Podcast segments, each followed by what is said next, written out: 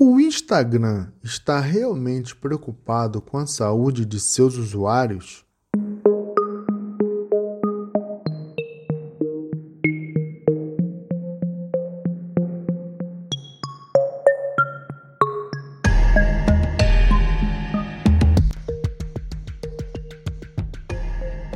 Salve galera, sejam bem-vindos ao Mutação, o podcast para quem gosta de questionar e refletir. Eu sou o Léo Granadeira e nesse episódio eu te faço um convite. Bora tentar ver de outro ângulo o tema de hoje? Vamos começar, pois nesse momento tudo está em mutação e estamos aqui para questionar e refletir. Nesse episódio, o questionamento é o seguinte: o Instagram está realmente preocupado com a saúde de seus usuários? É sobre esse assunto que vamos questionar e refletir a partir de agora. Bom, pessoal, vamos aprofundar um pouco mais nossa reflexão. E para isso precisamos dar uma breve passada na história do Instagram, como ele surgiu, quem foram os criadores e o rumo que a empresa tomou desde sua criação.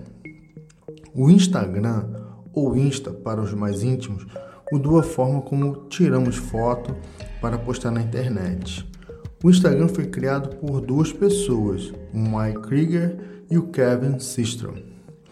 O Mike se chama Michel e é um brasileiro. Isso mesmo, um dos fundadores do Instagram é brasileiro. Quando criança, o Michel viajava muito e tinha paixão por computadores. Essa paixão levou ele para a Universidade de Stanford, onde ele fez um mestrado. Ele trabalhou no Meeble, uma empresa com um mensageiro que depois fez parte do Google.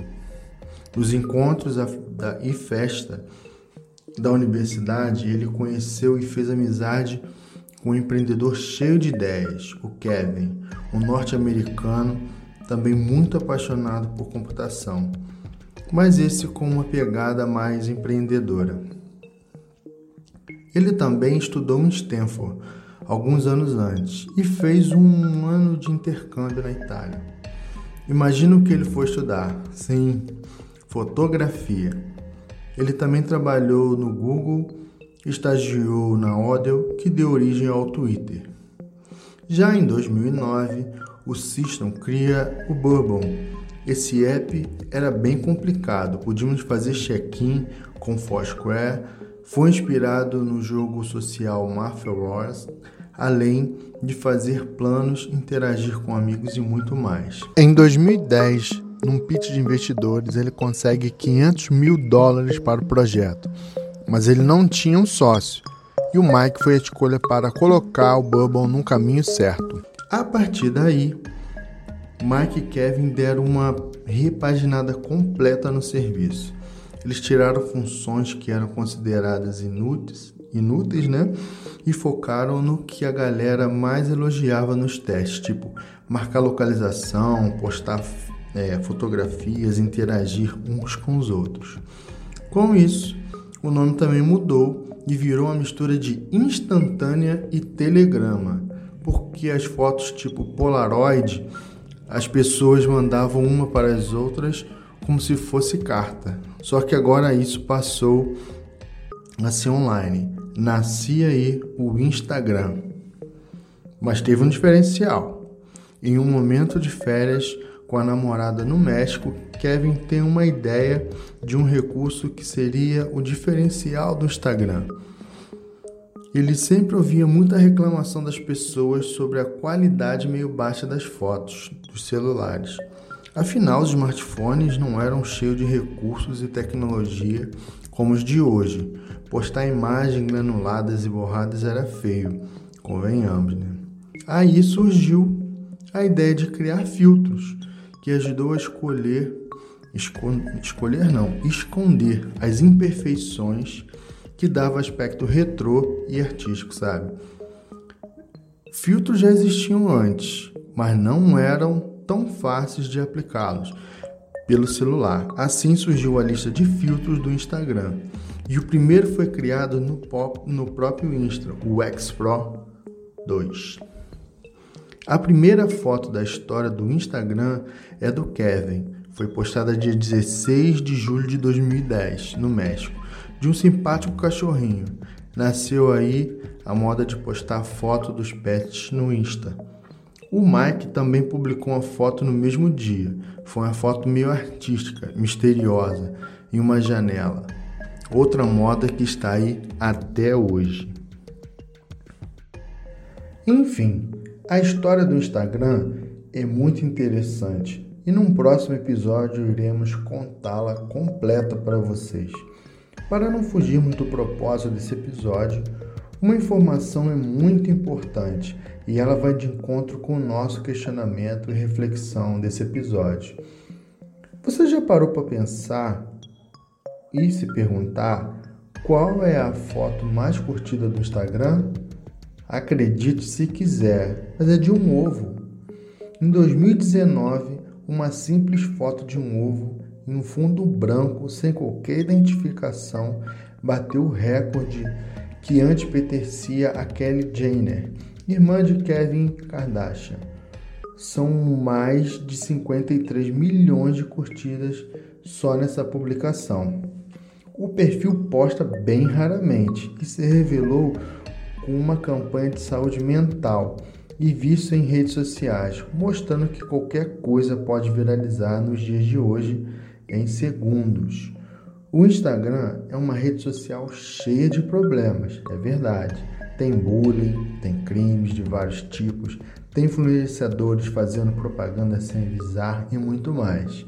Mas o fato é que o Instagram criou e ajudou a criar todas modas como fotos de gatinhos, de pratos de comida, selfie no espelho e muitas outras. A rede social hoje é sinônimo de postagem de imagem, mesmo não sendo de longe a primeira a permitir isso, pois já tivemos o Orkut e o próprio Facebook, por exemplo. Mas a verdade é que muita gente registra nos stories sendo celebridades ou não. O fato é que o Instagram, a rede social de fotos que mudou a história da internet, continua até hoje um grande personagem da história da tecnologia. Em abril do ano passado, 2019, o Instagram anunciou que iria retirar os likes das postagens de sua rede. Os primeiros testes estavam restritos no Canadá, que logo chegou em definitivo no Brasil. O Instagram justifica essa mudança dizendo que os seus seguidores se concentrem no conteúdo que você compartilha, não em quantos likes suas publicações conseguem. A mudança, no entanto, poderia ser um complicador para influenciadores em ascensão, uma vez que empresas e agências dificilmente saberiam a real popularidade de novos rostos. O número de curtidas na página poderia servir como um termômetro nesse sentido, mas com a profusão de perfis falsos, essas estatísticas perdem boa parte do seu valor. Desde o fim dos likes nos posts do Instagram, a internet está dividida entre os famosos que não gostaram da possibilidade de ter sua quantidade de likes escondidos e aqueles que adoraram a ideia de postar suas fotos conceituais sem o risco do temido flop, fracasso. Então, pessoal, o nosso questionamento busca refletir sobre uma ação que é no mínimo curiosa. Uma empresa que precisa de pessoas usando o seu app em seu serviço praticamente no mundo todo, estaria realmente preocupada com a saúde dos seus usuários? Ou seria uma maneira de arrecadar mais? Sim, arrecadar mais. Vou explicar por quê.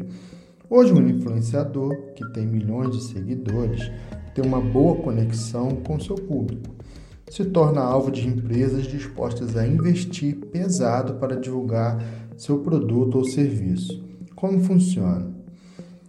Hoje, cada influenciador é como se fosse um canal de TV, uma estação de rádio, jornal, revista ou qualquer outra mídia que atinge uma fatia de público. Sendo assim, as marcas vão atrás desses influencers como fazem a TV aberta, por exemplo. E qual a semelhança desse exemplo da TV com o Instagram ao retirar os likes? A TV, nesse exemplo citado, recebe diretamente das empresas dispostas a patrocinar programas da grade dela. Já no caso do Instagram, o influenciador é quem recebe diretamente da empresa o valor por um post no feed ou stories, por exemplo. Ou seja, esse dinheiro não passa pelo Instagram. Pensa aí na Coca-Cola ou McDonald's, por exemplo. Suponhamos que ambas empresas têm 900 likes por postagem. Por outro lado, o influenciador digital famoso tem uns 10 mil curtidas em cada post, em média. O que vale mais a pena? Pagar o Instagram um valor extremamente caro para divulgar sua marca e atingir um número pequeno de pessoas, ou colocar um influenciador tomando uma Coca-Cola ou comendo um hambúrguer do McDonald's no feed ou stories dele, chegando a muito mais pessoas que sua marca chega. Pela lógica, vale a pena pagar um influencer. E quem perdia com isso era o Instagram. Então, aí é que entra um dos motivos para o Instagram retirar os likes das postagens, porque as empresas usavam essa quantidade de curtida para ter uma ideia de quantas pessoas por postagens o influenciador consegue atingir em seus posts.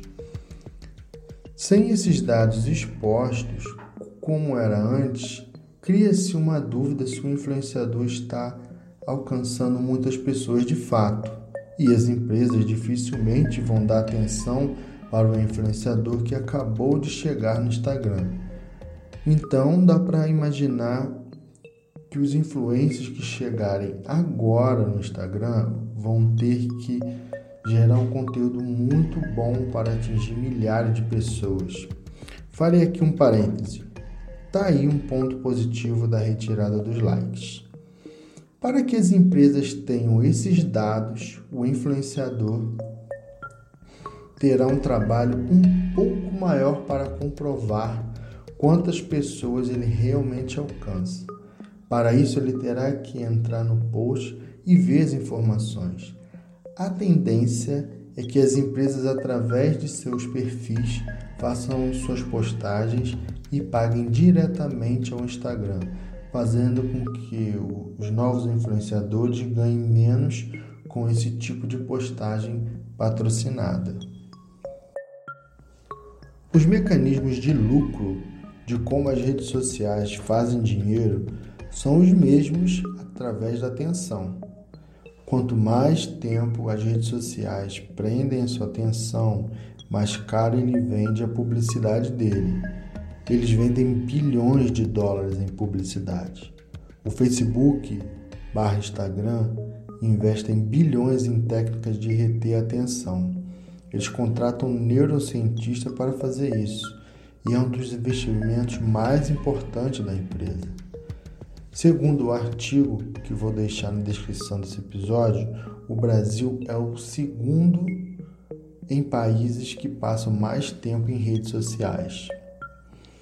A empresa de pesquisa global Web Index, com sede em Londres, analisou dados de 45 dos maiores mercados de internet do mundo e estimou que o tempo diário médio que cada pessoa dedica a sites ou aplicativos de mídia social aumentou de 90 minutos em 2012 para 143 minutos nos primeiros três meses de 2019. Existem grandes variações regionais e nacionais. Em termos regionais, a América Latina é onde mais se utiliza as redes sociais no mundo. A média diária é de 212 minutos, enquanto o nível mais baixo foi registrado na América do Norte, com 116 minutos. As Filipinas são o país onde as pessoas passam mais tempo nas redes sociais, 241 minutos por dia, enquanto no Japão são apenas 45 minutos.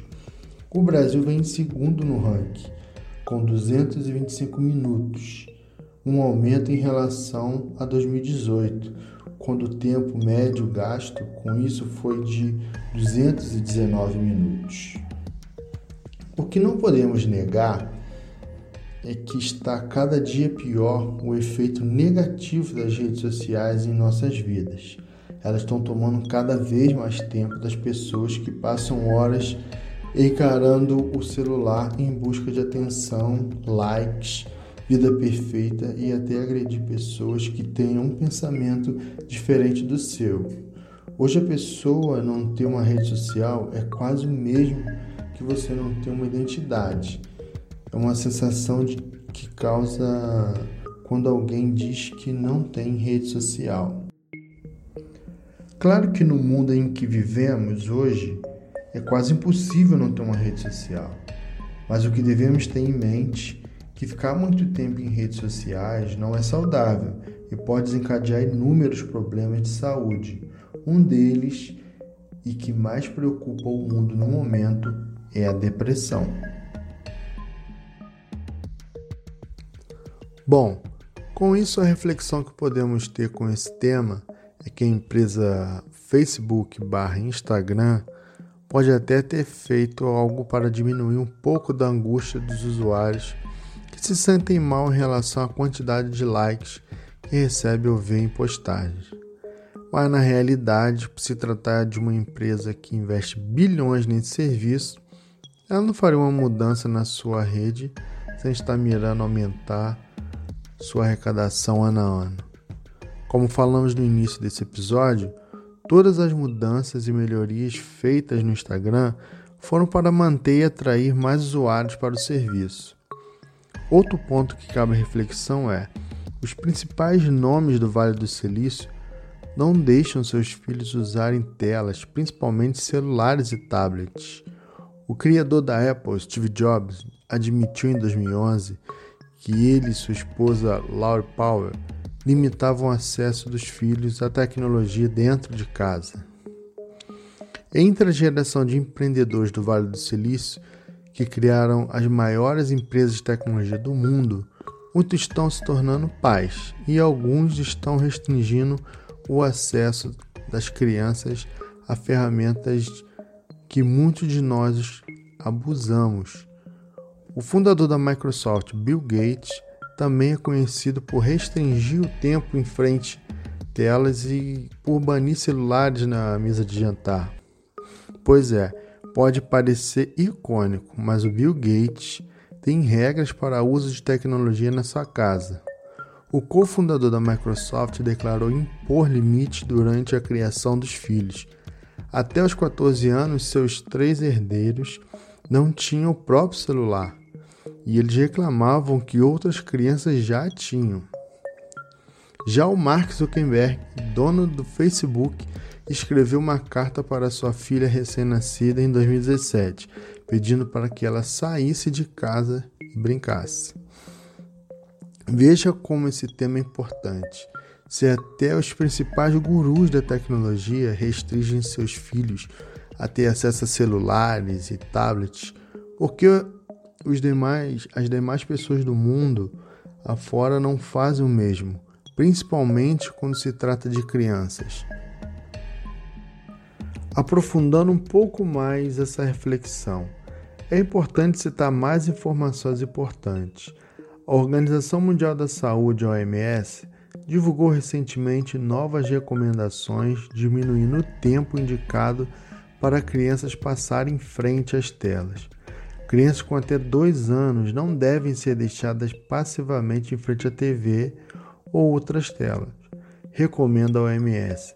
Já o limite para crianças entre 2 e 4 anos é uma hora por dia ou menos. Ou seja, se para os adultos ficar muitas horas encarando o celular causa problemas sérios de saúde, como a depressão, imagina para crianças que precisam desenvolver suas habilidades motoras, cognitivas e criativas, por exemplo.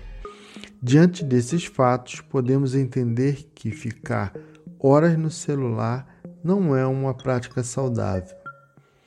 Como o Instagram depende do celular para termos acesso a todas as suas funções, logo percebemos como é prejudicial permanecer vidrado nessa rede e em outras também. Porém, a empresa Facebook barra Instagram não vai fazer com que seus usuários diminuam gradativamente o uso da sua rede pois isso representa um prejuízo gigantesco para a empresa. O Instagram possui a funcionalidade que permite o usuário saber quanto tempo ficou usando o app. Isso é legal. Lembrando, rede social precisa de pessoas. Sem elas não faz sentido a rede social. Bom, certamente o uso do Instagram não irá diminuir só porque os likes não ficam mais visíveis para os seguidores.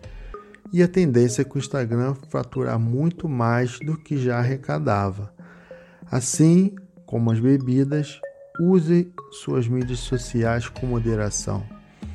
Seja por lazer ou profissional, limite o uso das mídias. E sim, gere bom conteúdo para os seguidores.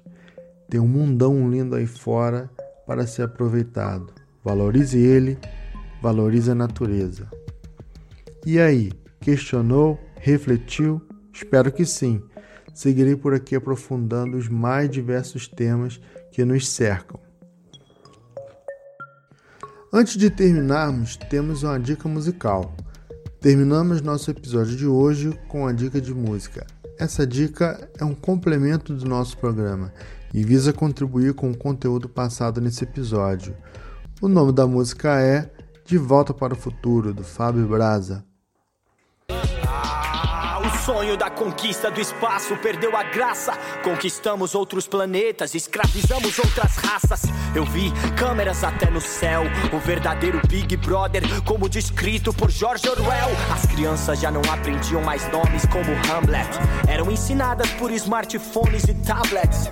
Não existiam mais poesias ou livros e a vida social foi substituída por aplicativos.